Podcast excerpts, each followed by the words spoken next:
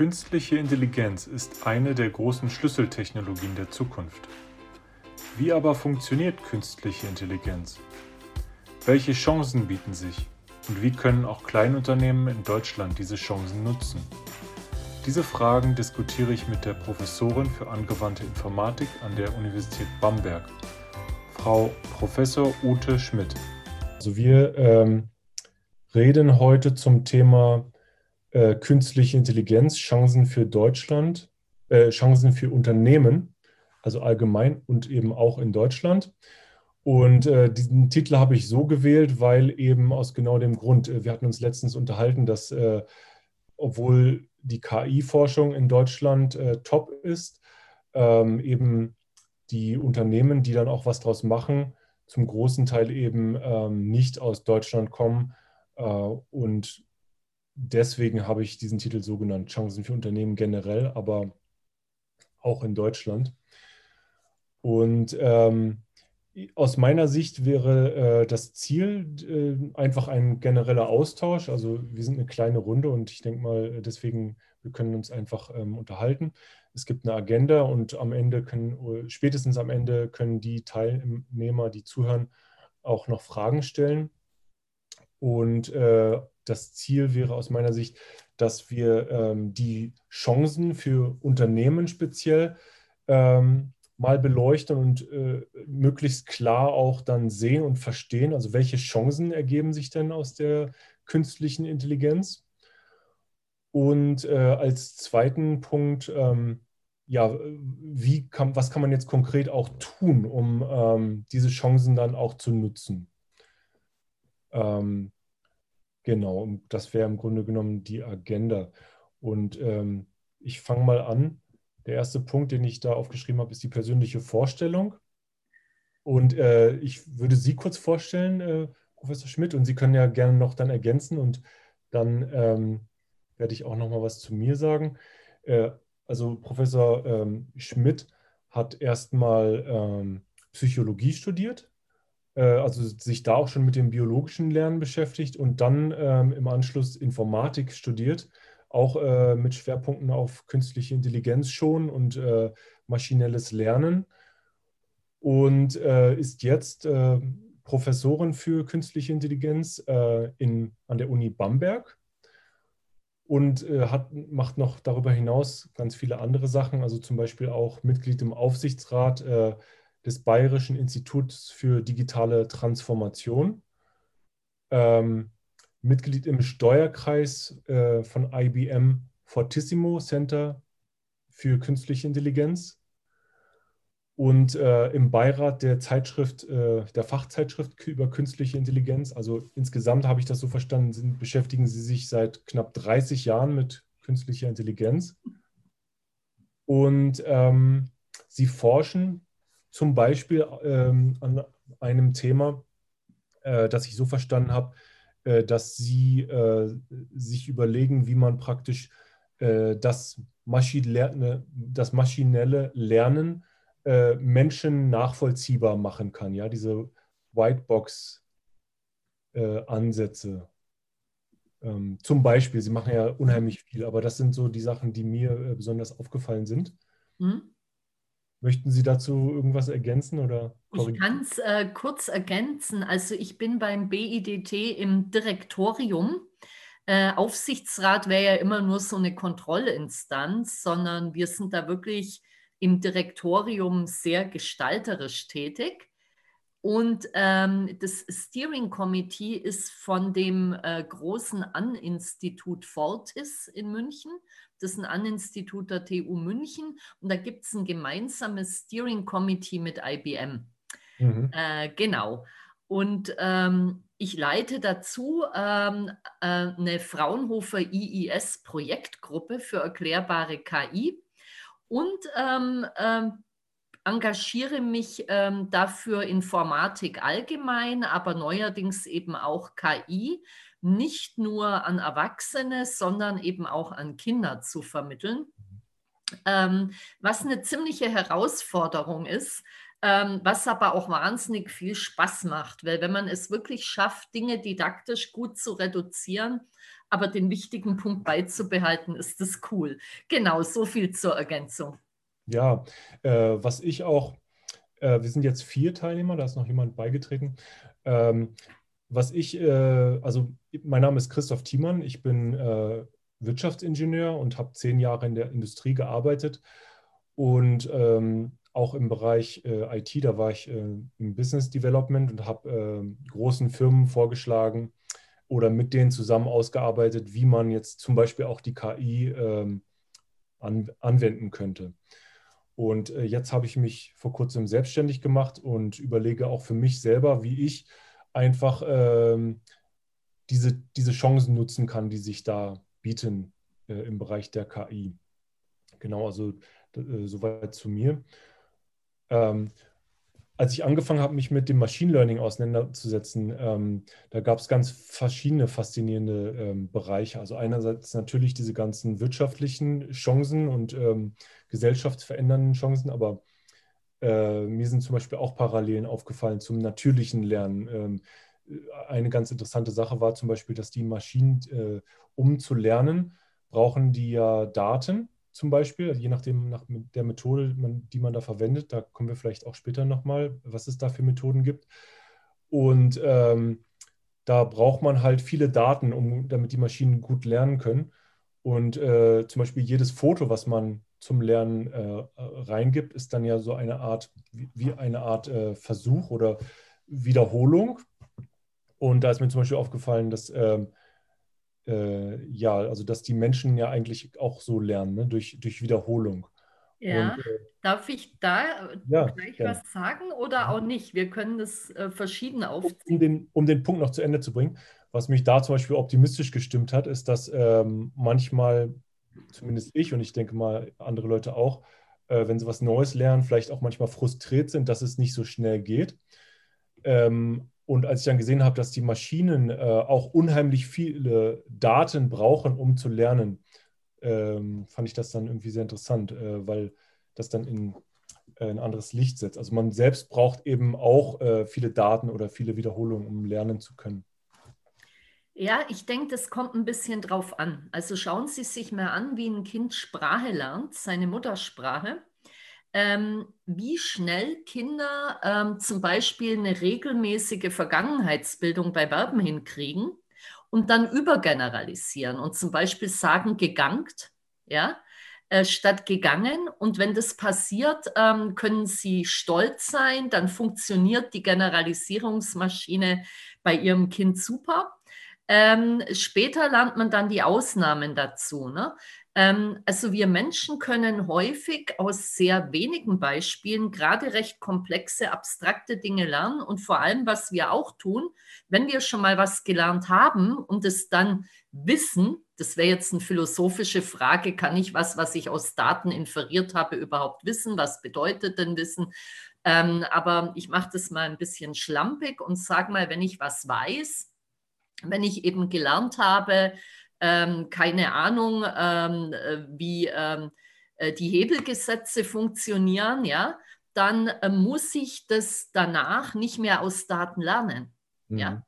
Das heißt, Menschen nutzen bereits vorhandenes Wissen, ähm, um dann komplexere Dinge lernen zu können. Mhm. Ähm, dazu kommt auch, wenn Sie sagen, äh, man muss, ähm, dass diese Systeme viele Wiederholungen brauchen bei Deep Learning. Nehmen wir mal so einen klassischen Fall, weil Sie sagten aus Bildern wäre ja ein Convolution Neural Network, äh, wenn jetzt, ähm, ich weiß nicht, ob Tanja Götzel oder Wolfgang Experten sind oder nicht. Ähm, ähm, deswegen äh, erlaube ich mir das jetzt mal, ähm, Convolution Neural Network, ähm, was eben gezielt dafür konstruiert wurde als eines der ersten erfolgreichen Architekturen. AlexNet war so das erste, ähm, um direkt aus Bildern zu lernen.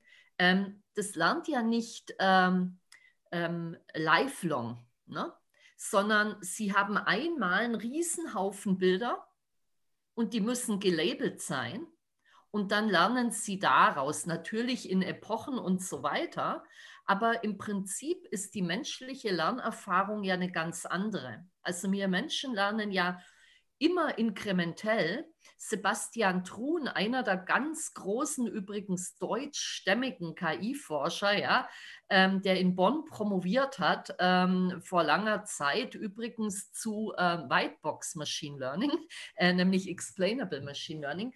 Ähm, der hat äh, ja, ich glaube, Ende der 90er, bin ich mir jetzt nicht ganz sicher, aber relativ früher schon tolle ähm, äh, Publikationen zu diesem Thema Lifelong Learning geschrieben. Und wo man das eben in der, in der KI hat, ähm, wäre etwa im Bereich Reinforcement Learning. Also ganz wichtig, es gibt nicht das Machine Learning. Machine Learning ist eine Familie von ganz vielen verschiedenen Ansätzen. Ne? Ja. Von bis. Ähm, es ist ein Riesenunterschied, ob Sie einen Entscheidungsbaum lernen oder eben mit End-to-End-Learning mhm. ähm, äh, über ein Convolution Network oder mit einem Long-Short-Term-Memory oder klassisch Zeit reinmachen und so weiter. Das ist ein Riesenhaufen. Ich halte hier gerade mal, ich habe da keinen Vertrag mit oder so ein schönes Buch in die Kamera, was ich liebe.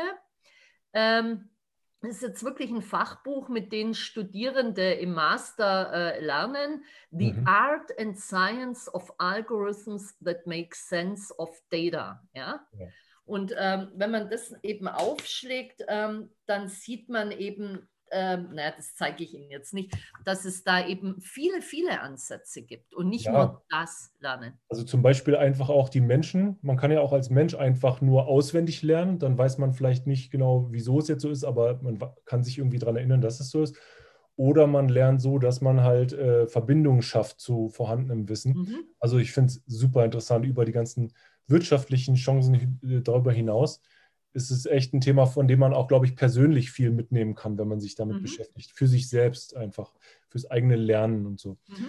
Ähm, bei, beim ja, Lernen, ähm, darf ich noch kurz, ja, äh, Sie haben gesagt, auswendig lernen und Verbindungen schaffen. Das mhm. wäre, wenn man deklaratives Wissen lernt. Ne? Und mhm. da gibt es Bereiche, also Wissen, das sich verbalisieren kann, was eben semantisch ist. Da gibt es Bereiche, die muss man leider auswendig lernen, das kleine Einmaleins oder Hauptstädte oder Vokabeln. Auch da kann man sich Mindmaps bauen und Beziehungen schaffen, aber im Prinzip führt kein Weg dran vorbei. Ne? Ja. Aber schon da geht es ja los, dass wir eigentlich viel gar nicht lernen müssen, sondern mächtige Inferenzmechanismen haben. Es hat Ihnen niemand in der Schule jemals gesagt, dass ein Frosch ähm, ein Herz hat. Dennoch wissen sie es und mhm. sie denken, ne? und auch da ist KI gefragt, das hat jetzt mit Lernen nichts zu tun, sondern sie haben Wissen repräsentiert und mhm. haben jetzt einen Inferenzmechanismus angewendet. Ein Frosch ist ein Tier, ne? Tiere haben ähm, ein Herz, also hat auch ein Frosch ein Herz. Ja. Ja, super mhm. Sache. Und dann gibt es eben noch den ganzen Bereich des prozeduralen Wissens, des nicht deklarativen Wissens, wo übrigens auch solche Bilderkennungsdinge zum Teil dazugehören. Ne? Ja, äh, wenn wir jetzt mal versuchen würden, auf den, also den, auf den zweiten Agendapunkt zu kommen, also mhm. also KI-Funktionsweise mhm. und Anwendungen. Äh, da dachte ich mir, könnten wir mal versuchen, zusammen äh, das so ein bisschen zu abstrahieren. Ähm, was eine KI eigentlich macht, äh, genau, und dann auch äh, die Anwendungen abstrahieren. Ich bemühe mich. Das ist natürlich ein großes Thema, Herr Thiemann. Ähm, also, ähm, erstmal sollte man sich überlegen, wann brauche ich überhaupt KI-Methoden und wann ist es ganz normales Software Engineering, ganz normales Programmieren. Ja? Ähm, damit geht schon los, dass heutzutage, weil wir in so einen Hype gerast sind, ähm, ich manchmal befürchte, dass demnächst mal jemand sein E-Mail-Programm als KI-Programm bezeichnet. Ne? Ähm, wobei natürlich, da haben wir einen Spam-Filter und der Spam-Filter, der lernt, ne? eine sehr rudimentäre Art des Lernens, aber immerhin.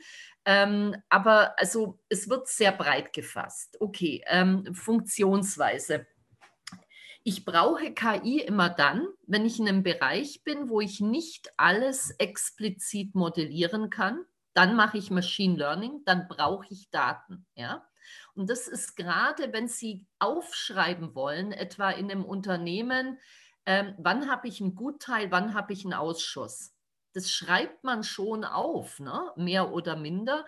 Also ich bin jetzt aus dem Elfenbeinturm, ne? aber ich habe Kontakte zu Firmen und was, ich war auch schon an Prüfständen gestanden. Man schreibt es schon auf, aber im Prinzip hat es seine Grenzen.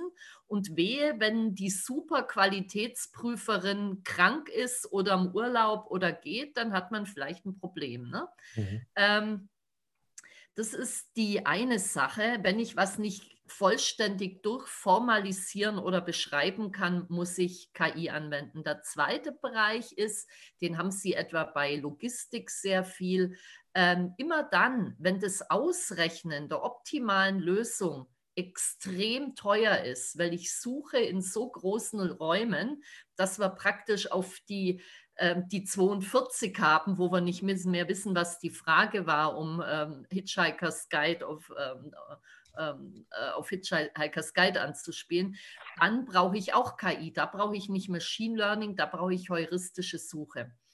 Ähm, mhm. Genau, das sind die Bereiche. Die Funktionsweise, ich vermute, Herr Thiemann, dass Sie gemeint haben, Machine Learning im Wesentlichen bei Funktionsweise. Äh, also eigentlich äh, ist das also der Hintergrund der äh, Überlegung ist ja so, ähm, wir haben irgendwie alle mitbekommen, dass unter dem Schlagwort KI äh, viel passiert. Ja, da sind alle in Aufregung, äh, weltweit eigentlich, die ganzen Regierungen und Unternehmen. Äh, man, es wurde gesagt, alle Bereiche der Gesellschaft äh, werden davon beeinflusst, im Positiven und Negativen. Und äh, dieser, deswegen die Überlegung, äh, um das abschätzen zu können, was denn überhaupt passieren kann im Positiven mhm. wie Negativen, wo kann ich es jetzt auch einsetzen und wie muss ich es ein, einsetzen, einfach mal äh, auf einem ho äh, abstrakten, hohen Niveau verstehen, was ist denn das überhaupt, worum es da geht.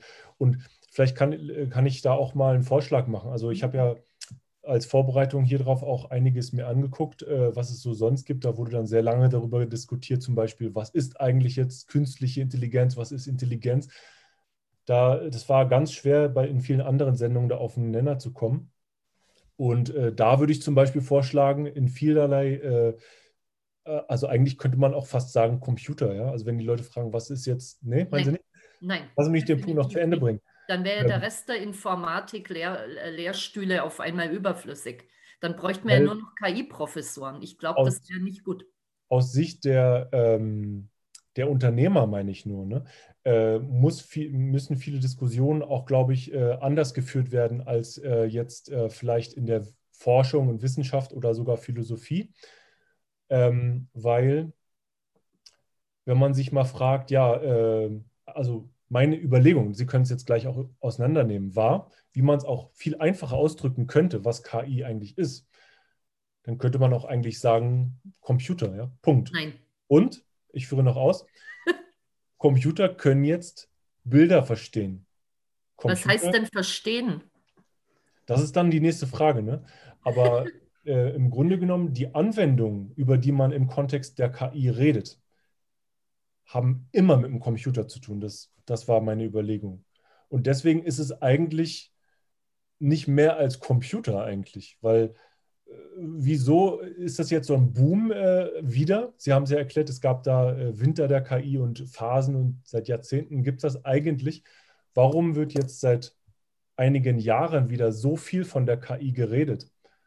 Und äh, das war doch deswegen, korrigieren Sie mich auch da, aber ich hatte das so verstanden, ein großer Punkt ist, jetzt haben wir auf einmal ganz viele Daten, die vorher nicht da waren, die erforderlich sind fürs maschinelle Lernen.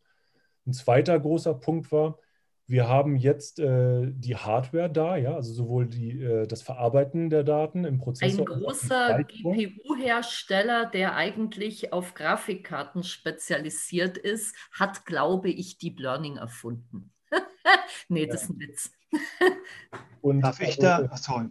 Ja, gerne.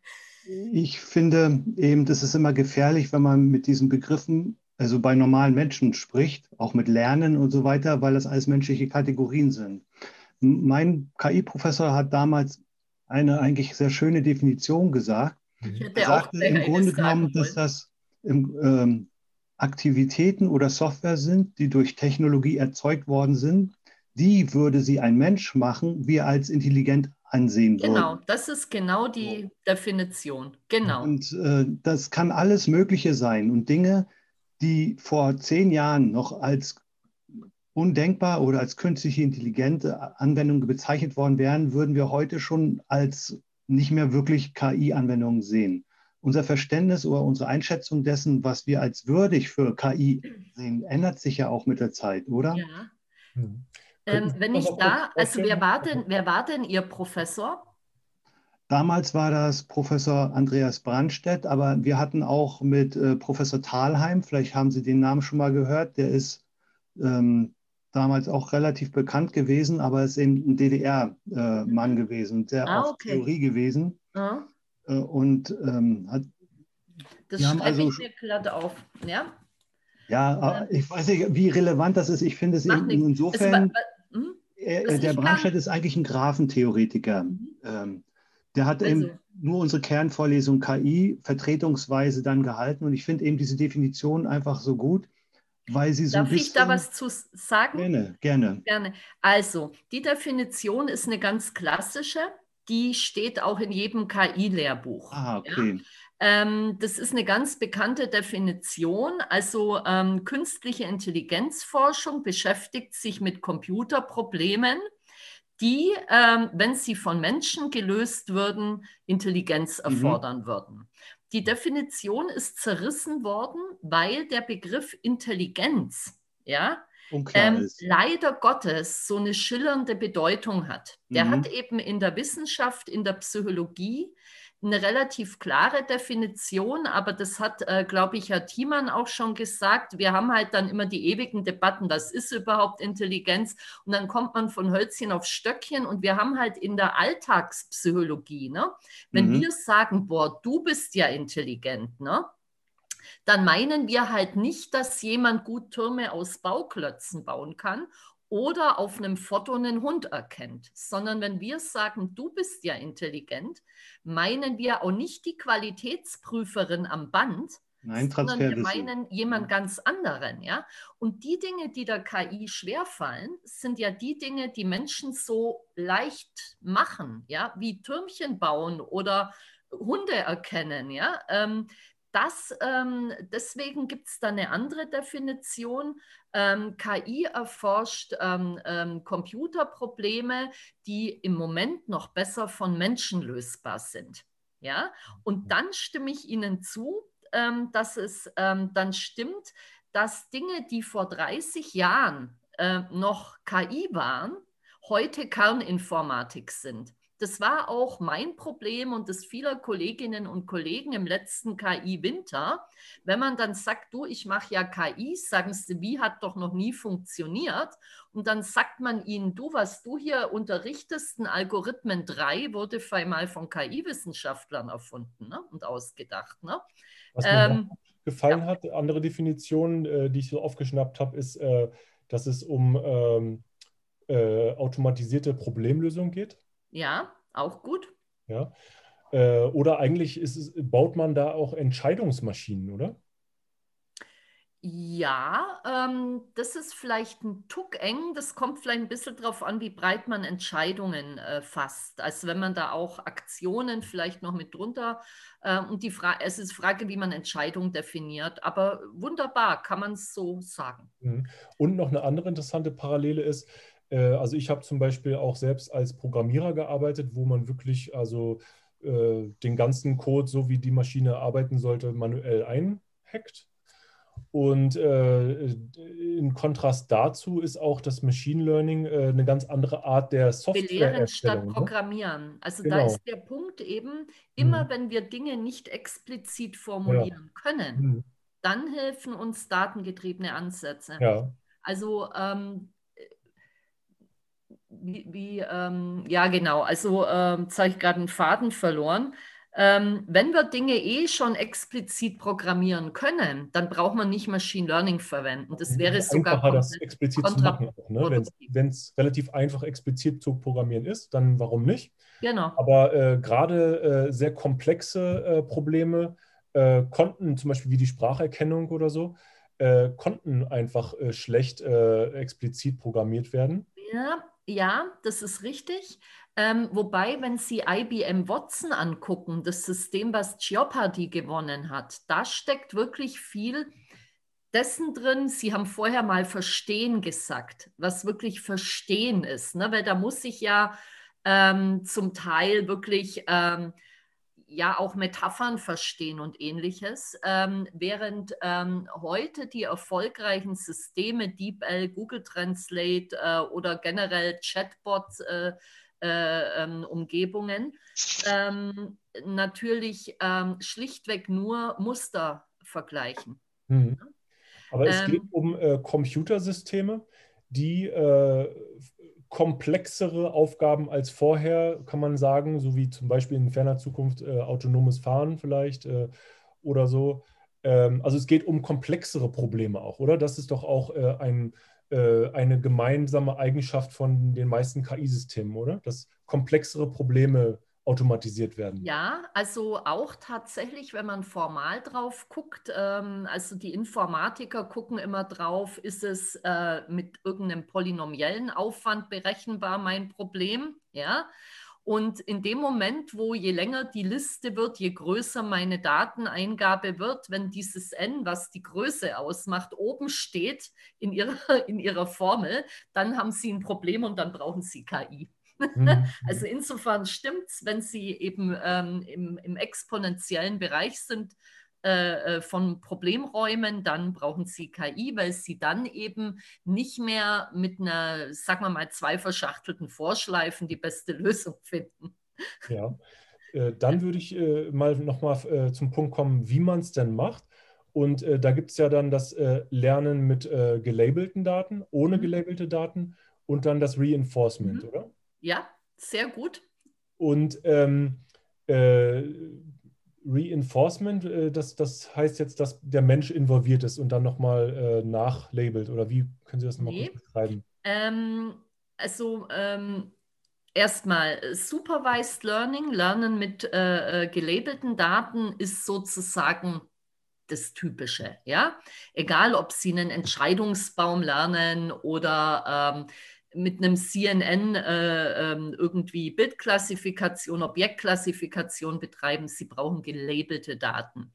Ähm, äh, unsupervised Learning ähm, sind Verfahren wie Cohonen Maps äh, oder wenn man jetzt mathematischer guckt, eine Clusteranalyse. Ich gruppiere nach einem Ähnlichkeitsmaß.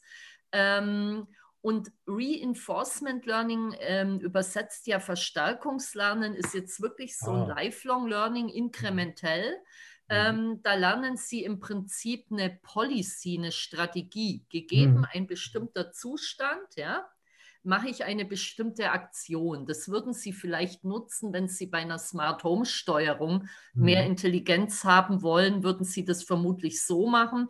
Jetzt verstehe ich, ja, Sie haben eigentlich recht, Herr Thiemann, weil wenn jetzt der, der Bewohner ähm, von mir aus Thermostat jetzt doch noch mal höher dreht, wäre das in ihrer, aus ihrer Sicht ein Label sozusagen. So meinten sie das, denke ich. Mhm. mhm. Also sprich, die, das wäre schon wieder ein neuer Input fürs Lernen. Das wäre so eine Art, äh, man sagt, was, das ist, dieses Ergebnis ist gut, dieses Ergebnis ist schlecht und dann probiert er einfach mal so nach Regeln, oder?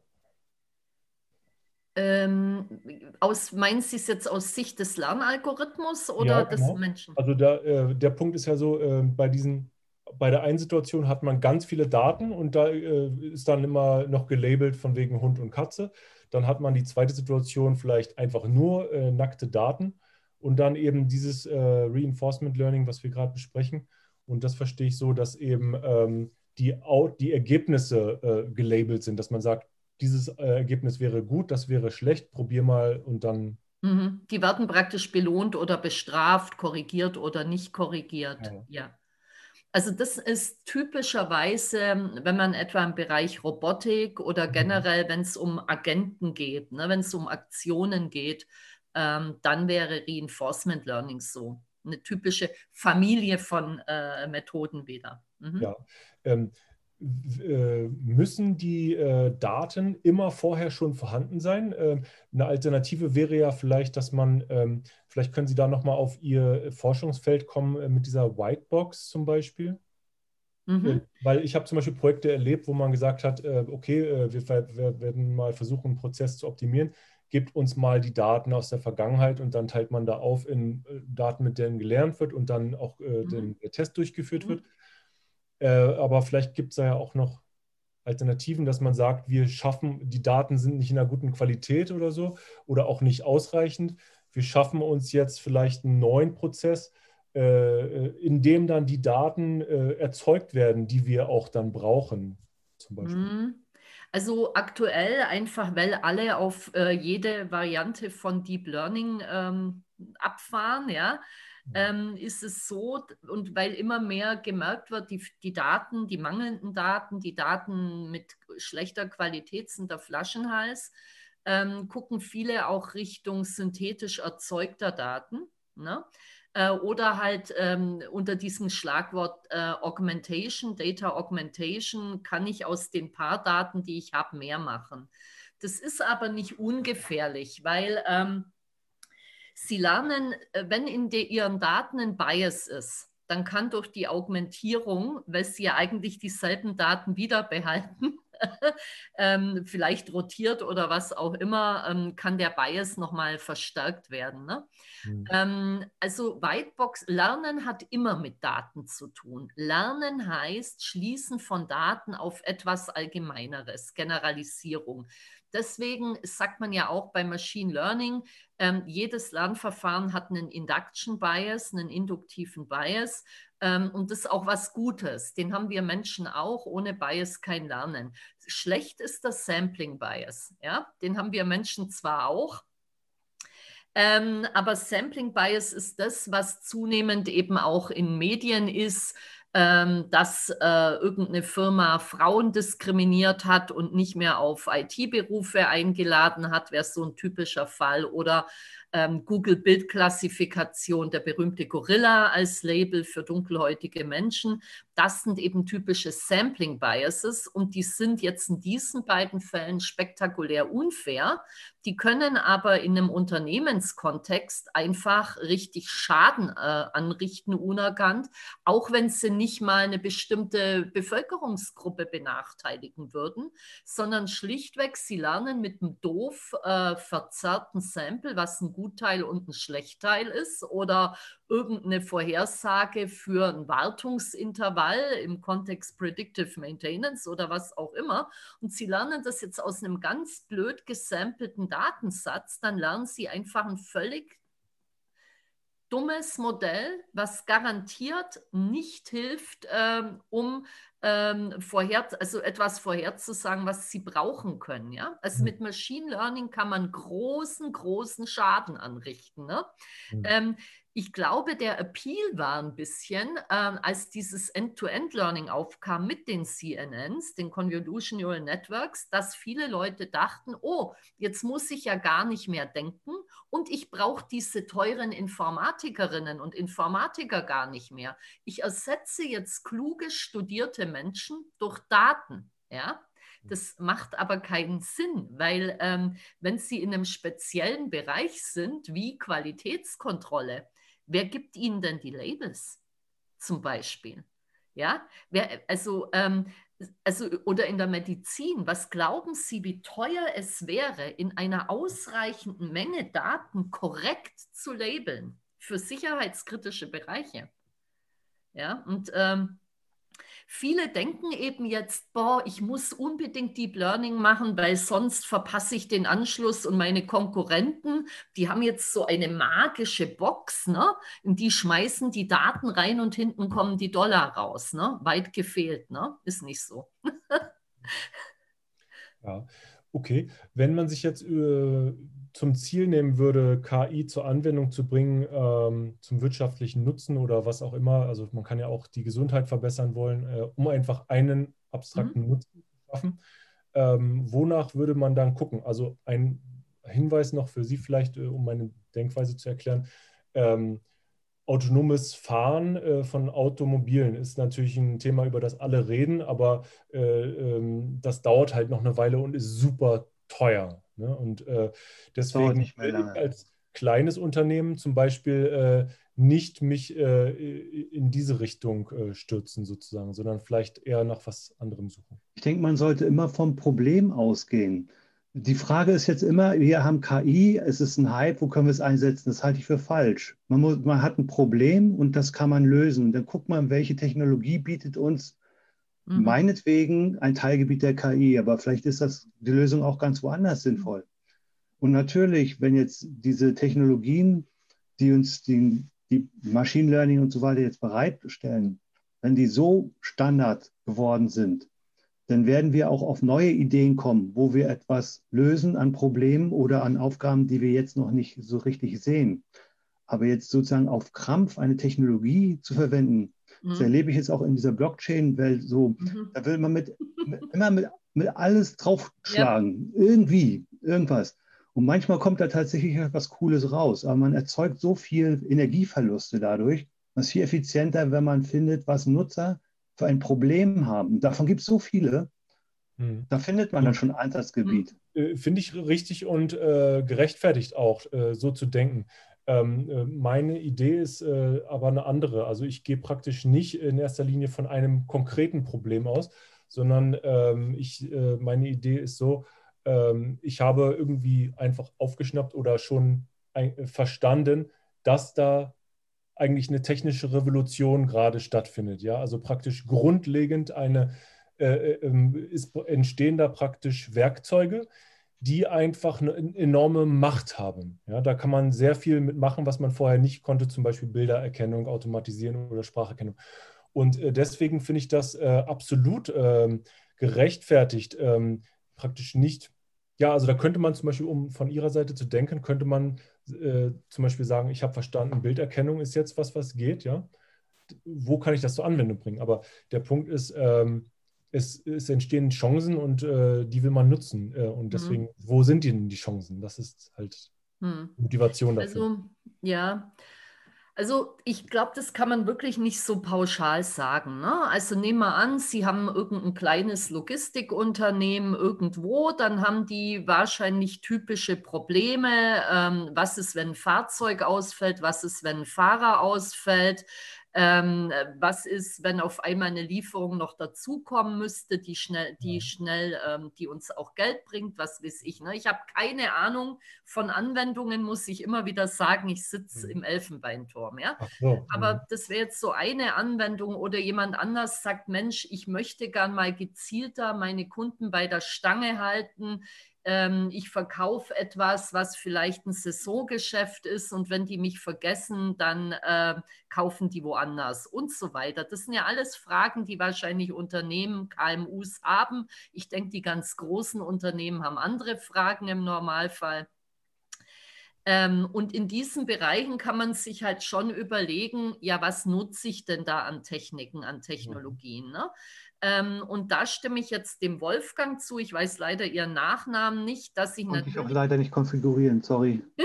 Lohmann wäre das. Lohmann, okay. Ist, ähm, ähm, da stimme ich Ihnen zu, ähm, dass man eigentlich dann sagt, okay, hier habe ich ein Problem erkannt, ne? ich möchte meine Kunden gezielt bei der Stange halten oder ich habe hier ein Logistikproblem, wie löse ich das denn möglichst effizient, ohne zu viel umstellen zu müssen was für, und da hatten Sie das, hat jemand gesagt, der Computer, ne? und jetzt sage ich mal, was für ein Software-Tool könnte mir denn dabei helfen? Ne? Mhm. Oder dann allgemeiner, was für ein methodisches Vorgehen, was für ein algorithmischer Zugang könnte mir denn da helfen? Und ähm, ähm, jetzt. Mein Einwand hier äh, äh, total legitim. Nur, äh, das ist ganz genau nicht das, was ich eigentlich äh, hier machen wollte. Also Ach so. Äh, äh, einfach, weil der Fokus sollte schon die KI sein. Ja? Also praktisch mir ist, äh, das haben Sie mhm, total Auf recht. Auf die wollte ich da jetzt kommen, wo Sie eben bei der Lösung von einem logistischen Problem oder bei Predictive Maintenance oder Qualitätskontrolle ähm, eben tatsächlich KI und KI ist ein weites Feld eine KI-Methode, sei es Machine Learning, sei es Planning, sei es ein Inferenzmechanismus benötigen. Aber das meinten Sie nicht, Herr Thiemann, oder? Ähm, ich meinte, ähm, äh, wenn man praktisch das äh, bestimmte Unternehmen hat mit seinen bestimmten Problemen, dann ist es mhm. natürlich klar, dass man jetzt nicht in erster Linie mit einer bestimmten Technologie äh, dort äh, zu Werke gehen will. Aber ähm, wenn man praktisch einfach, äh, äh, man kann genauso gut äh, losgelöst von Problemen, von der Technologie ausgehen und sagen, ich habe verstanden, da äh, gibt es neue Möglichkeiten. Ich will mich mal informieren, wie das grundsätzlich funktioniert, was da für neue Möglichkeiten gibt. Und das war eigentlich der äh, mhm. Gedanke. Ähm, mhm. Und ah, deswegen okay. nochmal auch gerne die Frage in die Runde oder alle, die irgendwelche Ideen haben. Äh, also nicht jetzt problembezogen, sondern technologiebezogen. Mhm. Künstliche Intelligenz. Äh, was sehen Sie denn für Chancen? Ähm, einerseits jetzt kurzfristig, also praktisch jetzt schon, und ähm, mittelfristig? Ähm, es waren ja alle gefragt. Ähm, Gerne alle und vielleicht warte mal mit kurz. Ihnen.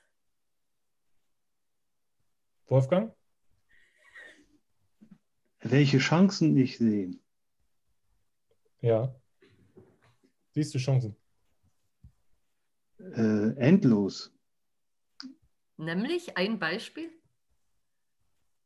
Also äh, die völlige äh, äh Ruhigstellung jeder Lkw-Fahrer. Wir haben 700.000 Lkw-Fahrer in Deutschland, davon fahren nachher wahrscheinlich nur noch 100.000, wenn überhaupt, umher. Naja, aber ähm, die Frage ist ja äh, jetzt schon und das ist ja praktisch äh, Zukunftsmusik. Da, ja, aber das, das ist nicht mehr so viel Zukunftsmusik. Das glaube ich auch, ist nicht so weit weg. Ich habe 2013 äh, wurde von Mercedes mal so eine Vorlesung gehalten, wie, wie die interne Darstellung des äh, Straßenumfelds, völlig analytisch noch damals. Und da habe ich schon eine Wette abgeschlossen. Zehn Jahre, dann fahren autonome Autos auf der Straße. Und dann habe ich einfach ein paar Tage später gedacht, das ist ganz schön hart, die Wette. Aber nach fünf Jahren später, also 2018, habe ich gesagt, es geht erstaunlich schnell. Hm. Okay. Also man unterschätzt, man überschätzt häufig die Geschwindigkeit, mit der Innovationen kommen. Aber in dem Teil bin ich überrascht, wie schnell das den Weg zur Straße fährt. Und wenn du hörst, was, was Tesla in den USA schon machen darf, hm. ist immer noch mit vielen Komplikationen verbunden. Aber wenn man mal überlegt, was das für ein kompliziertes Problem ist, eigentlich, ist es erstaunlich, wie weit man schon ist. Man vergisst immer, was für Zeiträume wir hier haben. Jeder findet jetzt unsere iPhones und sonstige Sachen für so normal, aber das ist nicht mal 20 Jahre her, seitdem die Dinge eingeführt werden, 2007. Hm. Und es geht im Moment alles sehr schnell, dieses Zusammenwachsen verschiedener Technologien. Äh, hast du schon autonome Fahrzeuge in Deutschland irgendwo gesehen? Also wenn ich jetzt zum Beispiel Unternehmer, ich bin, bin Unternehmer. in einem Mercedes mitgefahren, der von alleine gefahren ist. Das reicht mir. Aber kann ich das jetzt in Deutschland schon äh, zu Nein, also das größte Hemmnis ist Regulation. Ja, genau. Gott sei Dank ja, die. was kann ich jetzt schon machen? Was haben Sie gesagt? Ich habe gesagt, Gott sei Dank gibt es die Regulation. Da kann ja, ich also ich, ich, will, ich, will, ich, bin auf der einen Seite zwar begeistert von Technologien, aber ich bin auch ein Technologiekritiker. Ich will das gar nicht so schnell haben. Hm, genau. ich, meine eben nur, es kommt schneller und wie, die Technologie wächst schneller als und der gesellschaftliche Umgang damit ge geübt wird, geistig. Man reflektiert nicht, auch im Rahmen mit künstlicher Intelligenz, was immer das jetzt ist, die Weitfolgen, die wir dort jetzt anstoßen, die werden als einfach nicht ernst genug diskutiert. Und ich denke, man müsste jetzt damit anfangen, mhm. damit wir. Aber äh, in dieser Besprechung wollen wir genau, äh, genau das nicht. Ich, äh, sondern ist mir schon klar. Jetzt geht es um die Chancen äh, für die, die jetzt Firmen. da sind die jetzt heute da sind. Also wenn ich jetzt sage, genau. ich habe jetzt automatische Geld Roboter für Lieferung, Drohnenzulieferung für Paketzustellung, alle möglichen Lieferdienste kann man zum Teil damit ergänzen. Man kann Medikamentenversand machen. Also Chancen gibt es endlos. Die Dachrinnen können überprüft werden damit. Man kann Fenster oben putzen lassen mit Drohnen über automatische Erkennung, wo da Schwachstellen sind. Man also kann was wäre dein, äh, wenn du dich äh, sozusagen fokussieren müsstest auf ein oder zwei Anwendungen, was wären das äh, für Anwendungen? Das ist meine größte Schwachstelle, der Fokus. Ich kann nicht fokussieren. Ja, okay, dann habe ich einen Vorschlag oder vielleicht äh, Professor Schmidt, äh, Sie, wenn Sie äh, sagen würden, die zwei größten Chancen der KI äh, heute. Puh, das ist hart. Ähm, also ich glaube, dass es im Medizinbereich ähm, äh, viele, viele Chancen gibt tatsächlich. Aber ähm, ich weiß, Herr Thiemann, Sie wollen die Chancen und nicht die Risiken. Ich meine aber, man sollte sehr genau hingucken, wo vermeintliche Chancen einen Zauberlehrling-Effekt haben und zu Risiken werden können. Und das können wir vielleicht zum Teil auch alle nicht übersehen.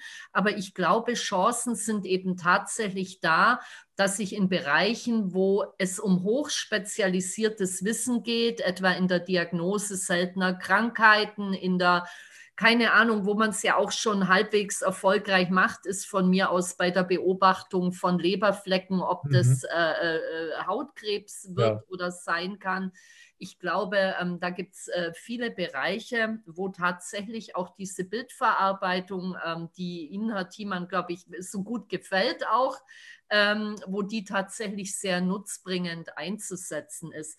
Ähm, ich glaube aber, dass wir die größten Chancen da haben, wo wir gar keine Vollautomatisierung brauchen, wie man es beim autonomen Fahren, zumindest für die schnellen Reaktionen, ne, Bremsen und ähnliches ja braucht. Da kann ich nicht lang rumdiskutieren und mir überlegen, ob das jetzt richtig ist.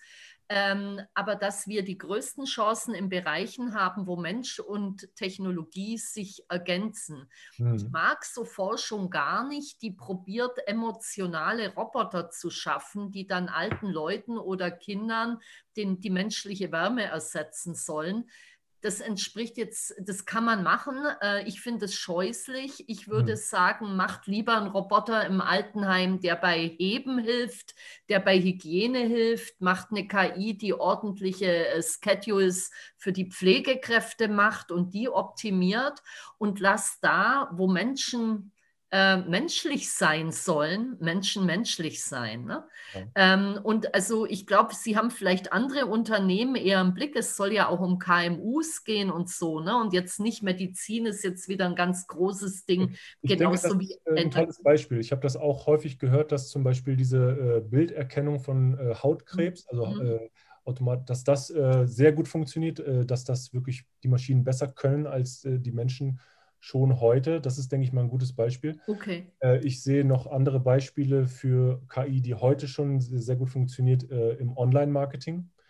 Äh, die wertvollsten Unternehmen wie Google, Facebook, Apple, Amazon, ähm, die sind wahrscheinlich auch, die verdienen auch dann ebenso gut. Also zum mhm. Beispiel Produktempfehlungen. Ähm, zum Beispiel oder auch ähm, das Zuspielen von der, der Werbung, die passt auf denjenigen, der gerade nach irgendwas sucht oder so. Also in, im mhm. Online-Marketing-Bereich, denke ich mal. Ja, so wie ein Quality Land, ne? Im ersten Band, wenn dann die Drohne schon was äh, äh, bringt äh, und man selber noch gar nicht wusste, dass man es will. ja. Oder eben Bilderkennung, Hautkrebserkennung, wie Sie gesagt haben, oder auch zum Beispiel äh, Amazon, habe ich gelesen, ähm, sortiert ähm, Obst äh, aus mit äh, Bilderkennungsmethoden, mhm. also Obst, das schon ein bisschen angefault ist, die liefern ja auch Obst und Gemüse aus. Mhm. Also solche bildgebenden ähm, ja. Verfahren. Auch Textanalyseverfahren mhm. sind sicher sehr hilfreich für viele ja. Firmen. Mhm. Ich wollte. Also ja. Nee, bitte, Wolfgang. Ja, ich finde es eben zum Beispiel auch erstaunlich, wie gut es funktioniert, Gesetzestexte zu analysieren und mhm. zusammenzufassen. Okay. Und das wird so einige Referendare in irgendwelchen Kanzleien den Job kosten. Ist mhm. natürlich äh, Optimierungspotenzial. Kommt darauf an, welche Perspektive man da einnimmt. Ja, total toll. Ähm, äh, lassen Sie uns noch äh, weiterkommen ähm, zum nächsten Punkt. Also äh, vielleicht können wir uns noch unterhalten darüber, äh, wie man jetzt dann diese Chancen ähm, selber nutzen kann, ähm, Frau ja. Professor Schmidt, was also Sie meinen jetzt konkret in KMUs? Richtig, also Unternehmen, die sagen, ich habe jetzt verstanden, da gibt es jetzt zum Beispiel äh, automatische Hautkrebserkennung zum Beispiel oder was auch immer. Ähm, wie können die jetzt äh, diese Technologien für sich nutzen?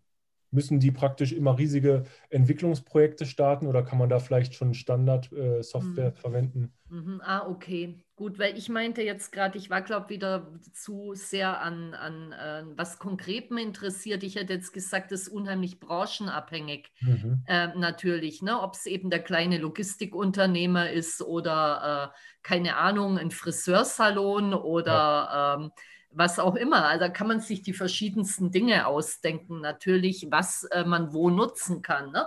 Also Friseursalon, ähm, warum nicht? Ne? Kann man sich auch KI-Methoden überlegen, die einem zeigen, so würden sie aussehen mit jener Frisur oder mhm. mit dieser Haarfarbe und so weiter. Ja. Ähm, und, und so weiter. Also muss nicht immer nur so der technische Bereich sein. Mhm. Ich glaube, ähm, dass ähm, bei vielen KMUs ähm, einfach nicht sehr viele Daten vorhanden sind. Also mhm. jedenfalls nicht solche Daten, wie ich sie für Deep Learning brauche. Ja. Ich glaube aber auch, dass viele KMUs überhaupt keine Probleme haben, die Deep Learning benötigen. Ne? Also jetzt das Beispiel mit dem ähm, äh, Obstsortieren ähm, ist natürlich eines, wenn ich ein Unternehmen habe, ähm, was jetzt von mir aus Streuobstwiesenobst irgendwie weiterverarbeitet, wäre das natürlich vielleicht da hilfreich, sowas zu haben. Ähm, das wird ein kleines KMU nicht selber auf die Art antrainieren können, dass es Sinn macht. Ne? Also das mhm. müsste tatsächlich dann fertig eingekauft mhm. werden, mhm. meiner Meinung nach. Ähm, so einfachere, einfachere, ähm, nicht so datenintensive äh, Lernverfahren kann man natürlich äh, auch in einem KMU einsetzen. Allerdings ist generell das Problem folgendes.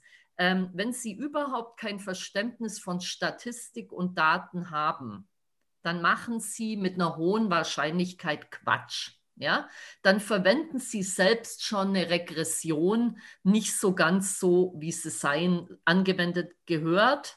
Ja, ähm, im Zweifel haben Sie kategoriale Daten und verrechnen die, wie wenn es metrische wären und ähm, das ist halt blöd. Ja, also sprich, ähm, wenn man, wenn man was fertig als Komponente ähm, haben kann, ist es gut. Wenn man selber was antrainieren will, würde ich persönlich häufig sagen, lass die Finger von.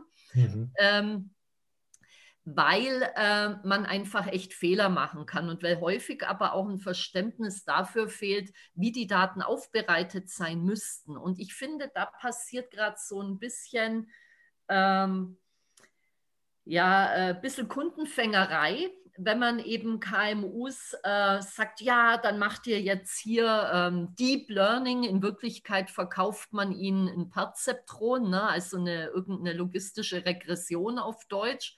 Äh, und, ähm, ähm, die, und die haben eben gar keine Daten, nicht mal dafür. Ne? Also mhm. Daten ordentlich aufbereiten. Ne? Also nehmen Sie eine kleine Schlosserei oder irgendeine kleine Firma, die irgendwas hat. Wie, wie wollen Sie da, also Digitalisierung, ja, ist zwar natürlich in vielen Bereichen schon fortgeschritten, aber halt nicht überall. Und wenn hm. ich keine ordentliche Datenhaltung habe, kann ich halt auch nicht Machine Learning machen. Hm. Das könnte man vielleicht so zusammenfassen. Als kleines Unternehmen kann ich auch heute schon KI-Anwendungen nutzen, zum Beispiel im Online-Marketing. Äh, aber es macht tendenziell wahrscheinlich eher keinen Sinn, äh, da jetzt äh, die komplette Neuentwicklung zu starten, ja. sondern entweder vorhandene Tools verwenden oder vielleicht nicht sich eine Firma reinholen, wenn man jetzt zum Beispiel seine Produktion oder hat und eine Qualitätsprüfung, dann hat man die Möglichkeit, die Daten bereitzustellen, aber jetzt das, die Systementwicklung würde dann vielleicht durch einen Dienstleister erfolgen. Ja. Ja. Ja. Also in meiner Wahrnehmung ist es ja eigentlich so, dass viele KMU auf dem Weg von dem, was wir digitale Transformation nennen, noch nicht weit genug vorangeschritten sind. Hm. Und das wäre aber eine Voraussetzung dafür, um auch diese anderen Sachen gut drauf aufzusetzen. Also um die Chancen von solchen modernen, sage ich mal, Technologien zu nutzen, also KI-Methoden, wie auch immer, äh, müsste man eigentlich die, die Basis erstmal schaffen. Oder andersrum gesagt, die Chancen für KMUs sind, genau diesen Schritt zu machen.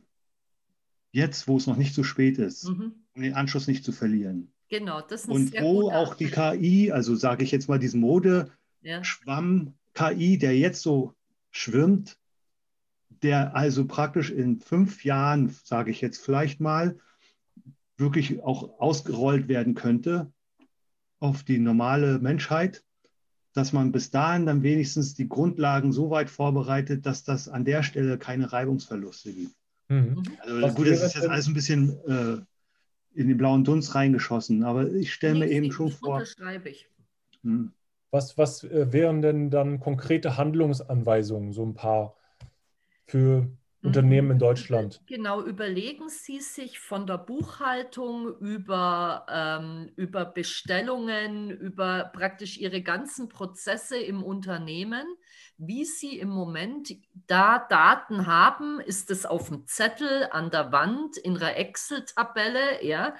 Ähm, und überlegen Sie, ob Sie die Daten überhaupt integrieren könnten, zusammenführen könnten äh, in den Format Wirrwarr, was sie vermutlich im Moment haben. Ne? Also was ja überall in Unternehmen rumgeistert, ist ein absoluter Missbrauch von Excel-Tabellen. Ne? Mhm. Also da, wo man eigentlich lieber eine Datenbank haben sollte, wird irgendwie ähm, mit, ähm, ja, also sehr unklarer Semantik, sage ich mal, Zeug in Tabellen geschrieben und dann munter auch mal mittendrin die Semantik gewechselt. Damit kann man natürlich nichts anfangen. Also Sie brauchen eigentlich eine ordentliche Datenmodellierung, ja, und sie dann hoffentlich am besten in einer Datenbank abzuspeichern. Aber selbst das wird natürlich teuer, ne? Also große Firmen haben SAP, ja. Ähm, mag vielleicht ein KMU nicht haben, da kann ich jetzt wieder nicht einen Stand der Dinge beurteilen, weil ich glaube, SAP wollte mal eher einen Mittelstand. Ähm, das habe ich jetzt aber nicht verfolgt. Ähm, also im Prinzip äh, brauchen sie eine Datenbanklösung. Und ich glaube, selbst bei dem haben viele KMUs schon Probleme, ähm, wirklich das äh, umzusetzen. Also die Prozesse sind oft nicht formalisiert. Die Betriebsprozesse an als solches und die müsste man entrümpeln. Mhm. Und, und, natürlich an den entsprechenden Stellen IT verwenden, wo es Sinn macht. Und, an, und vielleicht auch neu, mit neuen Blick auf diese Prozesse gucken, was kann man vielleicht jetzt weglassen oder anders gestalten. Und äh, dann denkt man vielleicht irgendwann auch KI und Distributed Ledger, also Blockchain, zusammen und kann vielleicht einige Stufen einfach aus den Prozessen entfernen und sie durch andere Alternativen mhm. besetzen, sich neue Möglichkeiten eröffnen. Mhm. Übrigens kann man auch zu dem Thema Daten ordentlich ähm, ähm, ähm, ablegen und desambiguieren und überhaupt mal systematisch fassen, KI benutzen. Der Bereich heißt Data Wrangling. Ja? Data also wenn man Wrangling? mit sein, ja, wie, wie, Wrangling. Mhm. Und da gibt es eben ähm, spannende Methoden, ähm, die einem dann vielleicht einfach vorschlagen. Guck mal, äh, wenn ich jetzt so eine Excel-Tabelle habe und da steht irgendwo immer mal nur eine Zahl und an einer anderen Stelle mal zwei oder so, kann ich sagen, guck mal, meintest du, dass das hier von mir aus jetzt mal schon fantasiert, ähm, der Durchmesser von dieser Schraube ist und sollte das nicht dann in die Spalte weiter hinten. Ne? Also, ähm, dass man wirklich KI und das wäre jetzt Lernen aus wenig Daten eben nutzt, ähm, um selbst bei der Datenhaltung schon zu unterstützen. Mhm. Ja, und ich würde auch vorschlagen, äh, oder ich mache das selber, äh, dass ich einfach versuche, mich zu öffnen für diese Technologien und die einfach auch mal spielerisch auszuprobieren. Angefangen mit Siri zum Beispiel oder was äh, der Wolfgang auch erwähnt hatte, ähm, Speech to Text, ja, einfach mal nicht mehr so viel tippen, sondern einfach mal mehr sprechen. Und ähm, aber da, das ist ja ein weites Feld. Also zum mhm. Beispiel mit Bilderkennung habe ich mich bisher wenig beschäftigt, aber selbst das kann das äh, das Apfeltelefon ja. Ne? Da kann man ja auch ähm, zum Beispiel Bildersuche machen. Zeig mir ein Bild mit äh, Person XY oder so. Mhm. Ja. Okay. Also ist ein weites Feld, äh, sehr interessant. Die Zeit ist jetzt schon rum. Ähm, vielen Dank Ihnen allen, äh, Professor ähm, Dr. Schmidt vor allen Dingen, Wolfgang und alle anderen auch. Ähm, ja, das war's dann. ja, vielen Dank. Ja? Dankeschön, Herr Thiemann. Dann schönen Abend noch, ja? Bis. Das wünsche ich Ihnen auch. Tschüss. Tschüss. Das war der Podcast zum Thema künstliche Intelligenz. Hast du Fragen zum Thema? Was sind deine Erfahrungen? Gerne können wir uns darüber austauschen.